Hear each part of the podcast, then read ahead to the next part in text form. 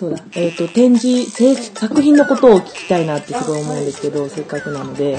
うんうん。えっ、と、こう、マルルームで展示していただいた時は、二世の言い訳っていうタイトルで展示してくださって、まあ、ジャンルで言うと油絵の具象になりますよね。はい。学生の時も油絵を習ってて、院でも油絵を習ってて、はい。今も油絵を描き続けてるっていう。ですね。うんうんうん。はい。でも手法が結構独特で、えっ、と、一度油絵で描いた絵を、えっ、と、サンドペーパー。で削ったりとか、まあ、真鍮を使ったりとかしてて、なんかこう制作の根底的にあるものとかってどういうところから来てるんですか？そのそのプロセスについてうんですか、うんそうですね。最初そうですね。私は、えっとまあ、高校の時も一応芸術校に行ってたんですけど、うん。その時はイラストをずっとやってて、うん。ででも、まあ、大学行くってなった時に、まあ、どうせならちょっと新しいことチャレンジしたいっていうのがあって油絵のコースがなんかデッサンからやりますみたいなうん。カリキュラムだったんで。でもなん。かイラストは、まあ、別に家でも自分で描けるし、なんか油絵とかってあんま使ったことないしなんかでも絵好きだからうん。やってみようっていうので最初優雅コースにうん入って、でそこからずっとやってるんですけど、うん。でも最初でも最初は本当何も考えずに油絵の具をただ使って描くみたいなことやってたんですけど、結構下手だったん。ですよ結構周りはもう高校の時から油絵の具使ってたとか、なるほど。もう画塾行きまくってたっていう人が多かったんで、うん。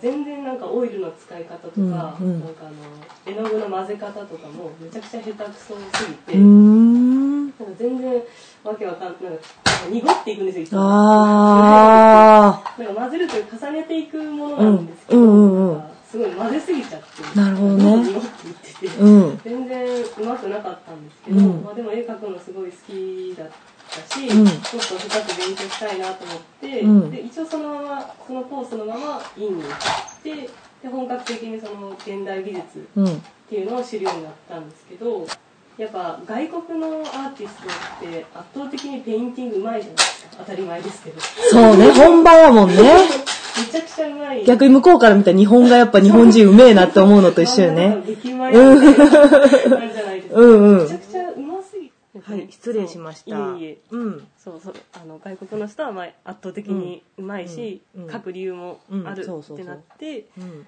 でそれでそうですね。なんか、うん。で結局中橋は何を書きたいうんだみたいな何を制作したいんだっていうところから考えて、うん。今の手法になったんですけどうん。それも本当たまたまで、うん。なんとなくこう画面を絵絵に描いうん。た画面を本当サンドペーパーでちょっとちょっと平らにしようと思って削ったのが最初のきっかけだったんです削って削ったやつ削った時に使ったサンドペーパーを、うん。なんとなく綺麗だったんで取っておいたんですよ、うん。で自分のアトリエにこう並べたりとかしててでなんかすごい綺麗だなとか思って、でも絵の具がこう自分の描いたその時も記憶っていうのを探ってたんで、うん。その自分の なんか記憶に関するイメージが、うん。こうサンドペーパーについてうん。違う形になってるけど残って今こう違う形で存在してるんだなみたいな、うん。なんとなくそんなことぼんやり考えながらうん。こう作業してて、うん。そしたらそのアトリエ見に来た先生が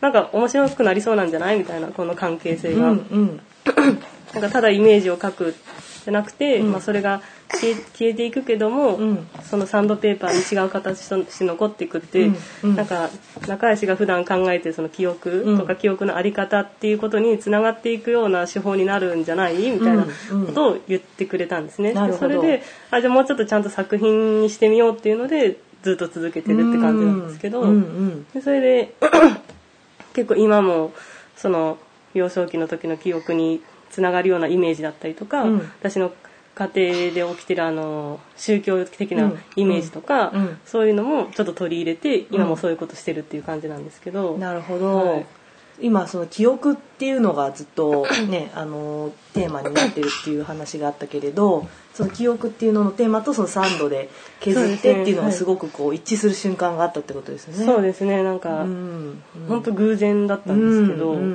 ん。なんか本来だったら別に捨ててもいいものだったんですけど、本当なんとなく捨てれなくて、うん。置いててみたいな感じでうん、なんかそそういう出会いがありましたね、それでちょっと自分の中にある記憶ってなんだろうとか、そういう 子供の時に経験したことが、こう大人になってもなんか残っていっているんだなっていうななんか誰しもがが通る体験というか、うん。うん。なんかそういうのをちょっと深めていきたいですっていう卒展をしました。なんか、うん。そういう感じの卒展をしたような気がしますね。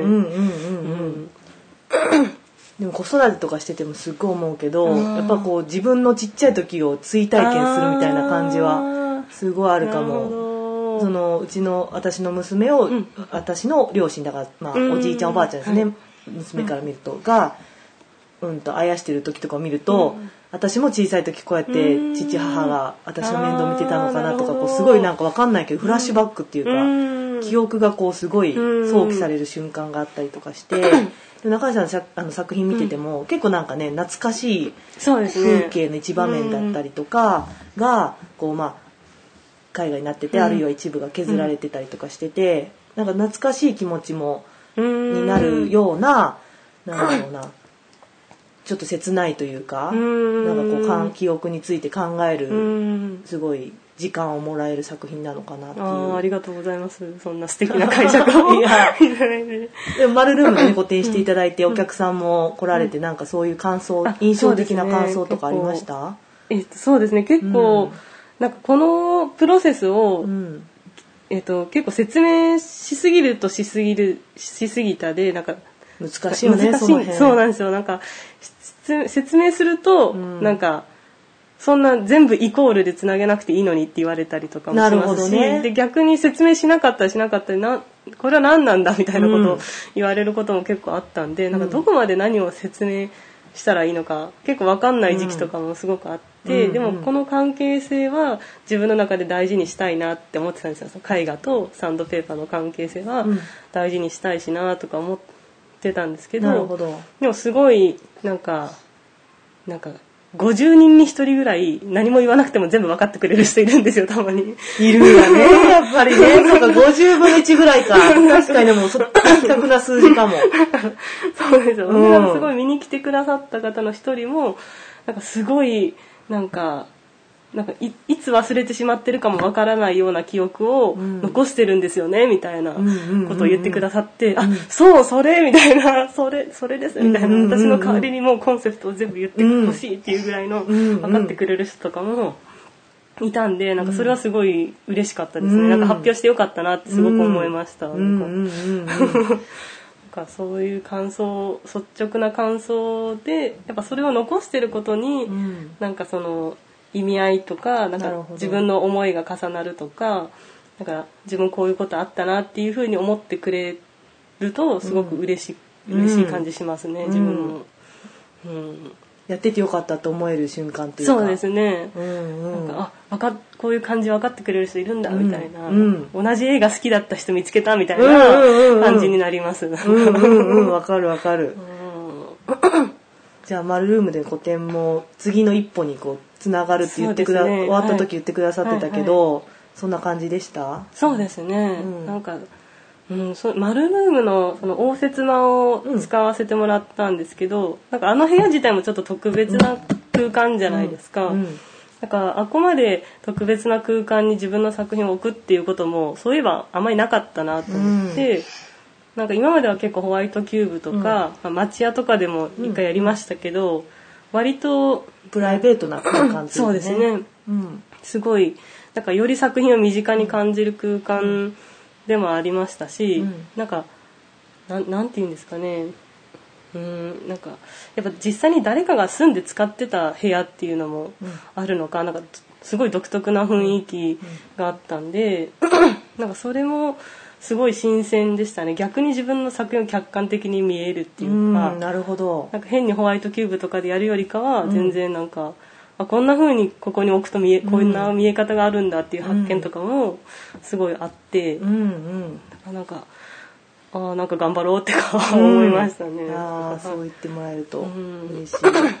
うんうん。うんどうどうでした？逆に実際 箱に並べてみて、うん、あなんかすごいしっくりあ本当ですか？出ましたよね。あの西洋絵画がモチーフって言って大丈夫なのかな、は合ってるのかな？はいはい。あもの多いし。宗教画に関するやつですよね、うんはい。があってなんかそのまあ応接間ってシャンデリアがあったりとか、うん。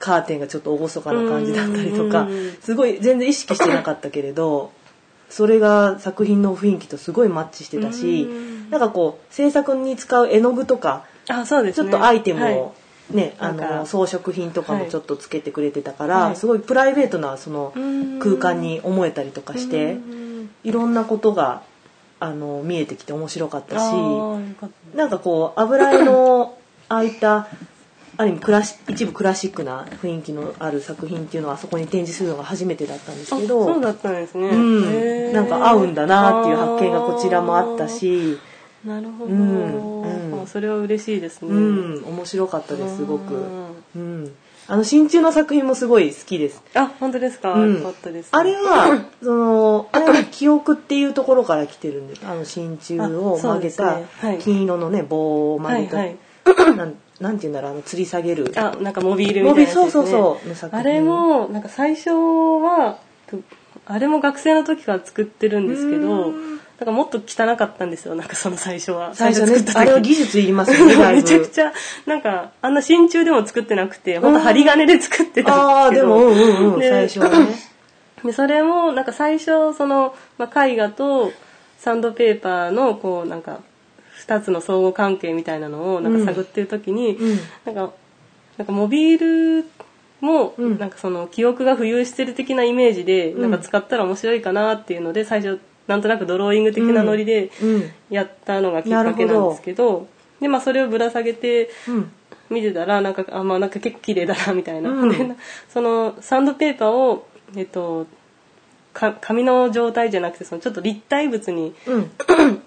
あの作り変えてるんですけどなんかそれを見た時になんかんそのを作ってた時うん。に周りからなんかこれなんかサンドペーパーじゃないみたいみたいなそのなんか宝石とかうん石とかみたいに見えてなんか面白いねって言ってくれたのもきっかけで。うんなるほど。ああそうそうかみたいな私はずっとサンドペーパーと思って触ってきてるけどこう完成した状態だとなんか別のものに見えてるんだと思って 面白い。うんなんかそのそういうなんかイリュージョンが実は起きてたんだっていうのもあって、うんでなんとなくこう記憶を浮遊させたいっていう気持ちもずっとあったんでじゃあこれをちょっとモビールのものなんかそのモチーフとしてつけてやってみようっていうのをずっとやってたんですよ。うん。でもその卒展の時までに間に合わなくてその綺麗な状態で作るっていうのが本当汚かったんですよそれまで。めちゃくちゃ汚くて。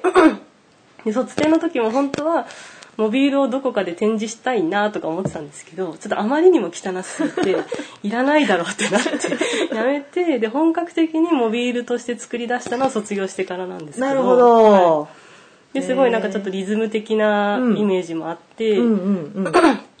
でなんかその私が絵画をを展示する時も、まあ、単純に並べるというよりかは結構配置するような感じで、うんうん。半インスタレーションみたいな感じでこう並べるじゃないですか,、うんうん。なんかその時になんかこういうなんかリズムがある。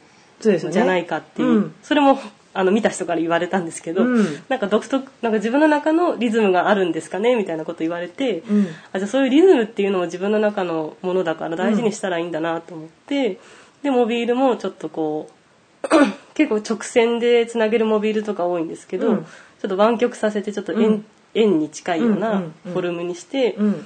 なんかちょっとリズムを感じるような、うんでもかかといってこう激しすぎない感じのうんモビールにしたいなと思って今のフォルムに至ってるって感じななんるほですけどど。試行錯誤が。最初は汚いとこから始まったこのんですね。本当に見せれないぐらい汚い本当にびっくりするぐらい汚いんですよ逆に気になってくる、そんだけ。めちゃくちゃやんみたいな でうまくいかなくて最初最初は、でもそうよね。なんだって。ね そういう感じで生まれてきたものですね、へで結構その絵画の半インスタレーションと並べてみ,、うん。見てもそんなに変じゃないかなとか思ったりとかうん。うん。してて、なんかちょっとうまいことそこをまたうん。いい感じにコラボレーションし続けれたらいいなとか思ってるんですけど、でも確かになんかもっとインスタレーションに振ってみた中井さんの展示も見てみたいとは思った。あの最初ね会場どっちにしようかってね。赤い絨毯の部屋はいはいはい。と応接室で悩んで言てね。赤い絨毯の部屋だともうもっとインスタレーション感のある作品に多分なったんだけど応接室の方が一枚一枚をしっかりそうですね。ね、見てもらえるから、今回はあっちで正解だったなと思うんだけど、ね。うん。なんか今後その一階が一個一個に意味があるっていうよりは、うん。なんかその集合体として一つの空間がつ作品ですっていうような作品もちょっと私がまあ個人的にそういう展示も好きっていうのがあるん。だけれど、今後の展開としてちょっと個そう人ですね。なん的にはか面白そうですね。楽しみに。ちょっ。うんうん。そういうのもちょっとチャレンジできるように したいですね。ね